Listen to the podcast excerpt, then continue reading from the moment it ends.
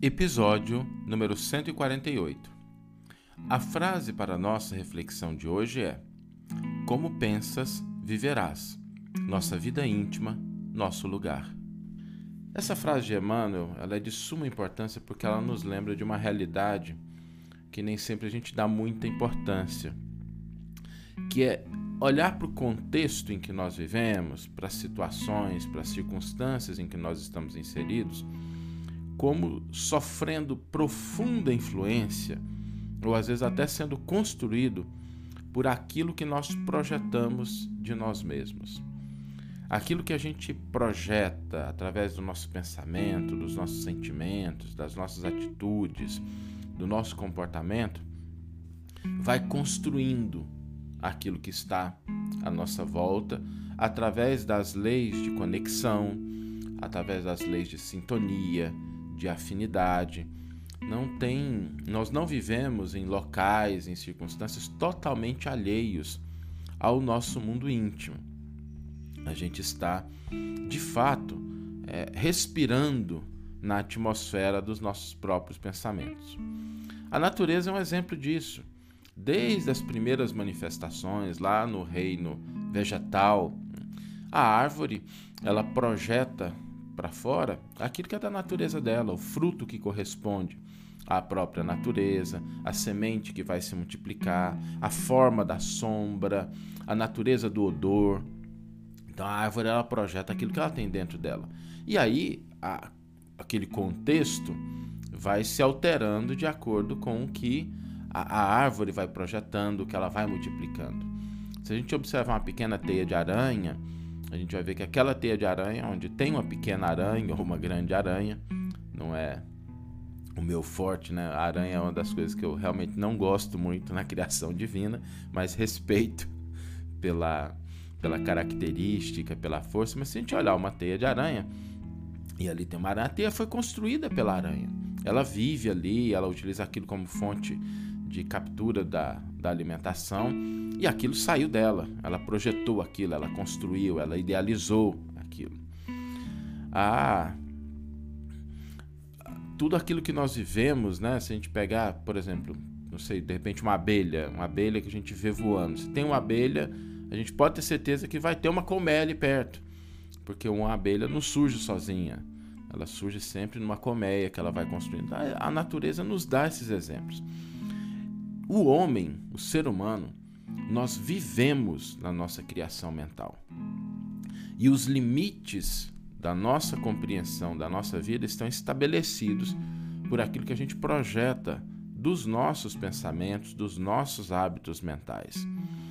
Basta que a gente pense o seguinte: quem já não passou por aquela situação de estar se sentindo pequeno, fraco, incapaz? E aí, quando a gente olha para o mundo, a gente encontra essas coisas mesmo, a gente se sente que está num ambiente onde a gente é pequeno, onde a gente é fraco, onde a gente é incapaz. Eu tenho, eu lido com a área financeira e eu já conheci várias pessoas que passaram por problemas muito graves na área financeira devido a uma diversidade de causas. E quando a pessoa entra nesse estado, às vezes ela começa a construir uma autoimagem de que ela é incapaz, de que ela não merece, de que ela fracassou, de que o erro foi grande. E aí é muito curioso isso, gente, porque eu, converso com a pessoa e ela simplesmente não enxerga soluções e possibilidades que estão diante dela. Não, não é ausência, é porque ela realmente não vê aquilo. E aí, como ela não vê, ela começa a deteriorar suas possibilidades de agir, de buscar uma solução, e a situação vai piorando. Às vezes a pessoa entra num dilema financeiro, por exemplo, e compromete o casamento, compromete a relação com a família, compromete a autoestima. E, e não é um problema da realidade. Às vezes é um, é um problema financeiro, a pessoa está passando por dificuldade, mas isso não destruiu a capacidade dela de trabalhar, de ser útil.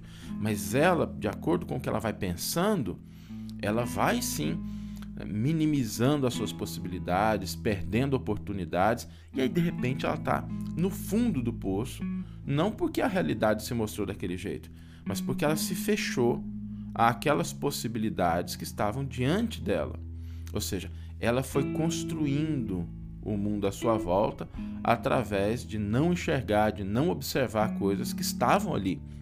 Possibilidades, umas mais difíceis, outras mais simples, mas que poderiam ter sido aproveitadas no momento oportuno. Eu vejo isso acontecendo com indivíduos, vejo isso acontecendo com empresas que vão perdendo o mercado. Essa época da internet, por exemplo, que mudou muito a vida das organizações. Quantas empresas, pelo fato de não enxergarem essa realidade, perderam oportunidades? Então é, é muito sério isso. Isso não é uma coisa trivial. Agora, da mesma forma, como a gente tem a, a situação de que se a gente sente pequeno, a gente constrói uma realidade em que nós somos menores, se a gente se sente grande, se a gente começa a pensar de uma forma diferente, soluções aparecem. A gente vai encontrando possibilidades muito é, fortes para ampliar o nosso entendimento. Então, essa lei funciona dos dois lados. Funciona se a gente se sente pequeno, fraco, incapaz, e se a gente se sente mais forte, se a gente pensa que a gente dá conta, se a gente começa a buscar alternativas, a gente também enxerga o mundo de uma maneira diferente e aí a gente enxerga possibilidades, conexões, oportunidades. E qual é a maneira da gente. É, tem uma maneira assim da gente alargar esses horizontes de uma. Da, a maneira máxima, né, a maneira mais eficiente da gente alargar esses horizontes do nosso pensamento? Tem. Tem sim, tem uma forma da gente alargar esse pensamento que se chama oração. A oração é a maneira pela qual a gente alarga o nosso pensamento de uma maneira extraordinária. Quando a gente ora, a gente abre a nossa mente para situações, para circunstâncias, para respostas que não raro a gente vai é, se surpreender com a quantidade de possibilidades, de força que a oração nos traz. Eu vou fazer uma pequena analogia. O pessoal que é mais ou menos da minha idade se lembra que nem sempre a gente teve a internet é, do jeito que é hoje, né? Alguém se lembra daquele barulhinho da conexão de escada que a gente conectava o modem e aí a gente naquela naquela circunstância a gente tentava ali se conectar e quando conseguia é, era, era aquela conexão meio lenta, né? A gente conseguia no máximo ler um texto e hoje a gente tem uma situação totalmente diferente. Né? A internet nos dá uma possibilidade muito maior da gente se comunicar, a gente consegue se ver, a gente consegue falar, transmitir vídeo ao vivo. E isso é mais ou menos o que a oração faz com a gente. Né? A oração é a banda larga que nos conecta ao Criador. Ela é aquela internet super rápida que nos conecta às outras possibilidades da vida.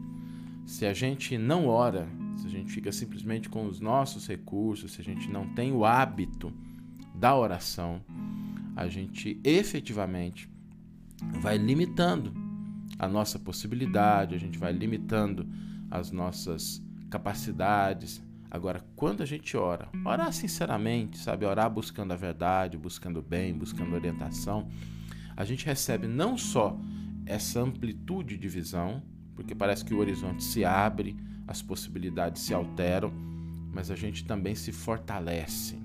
A oração também ela nos traz não só o que a internet pode nos trazer, que é a informação, a, aquilo que pode nos clarear os caminhos, mas ela também nos traz força, ela nos traz direcionamento.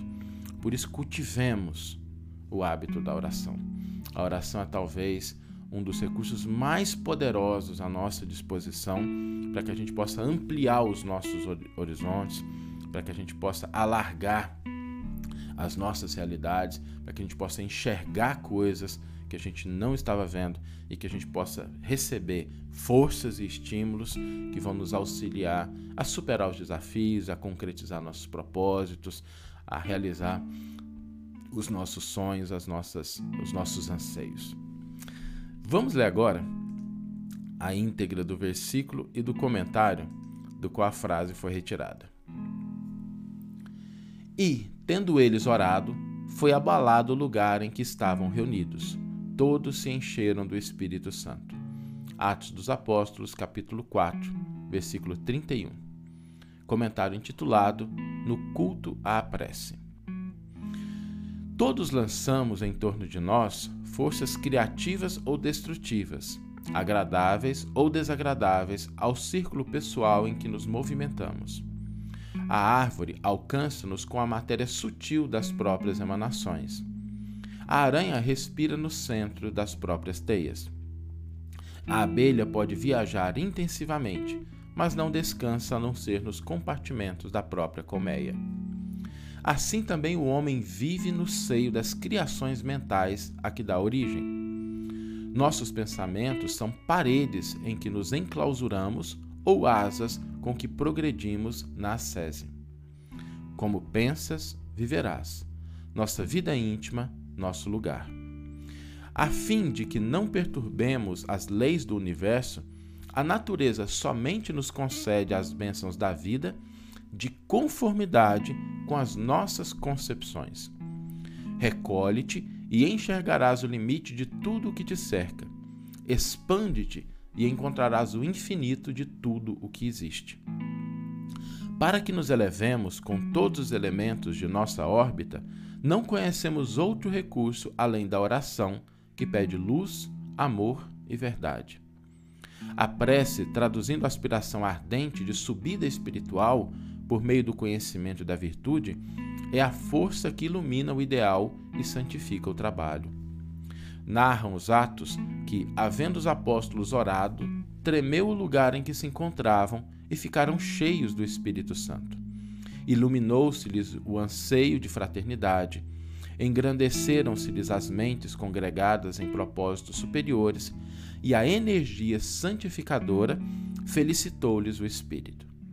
Não ouvides, pois, que o culto à prece é marcha decisiva a oração renovar-te-á para a obra do Senhor, dia a dia, sem que tu mesmo possas perceber. Que você tenha uma excelente manhã, uma excelente tarde ou uma excelente noite e que possamos nos encontrar no próximo episódio. Um grande abraço e até lá!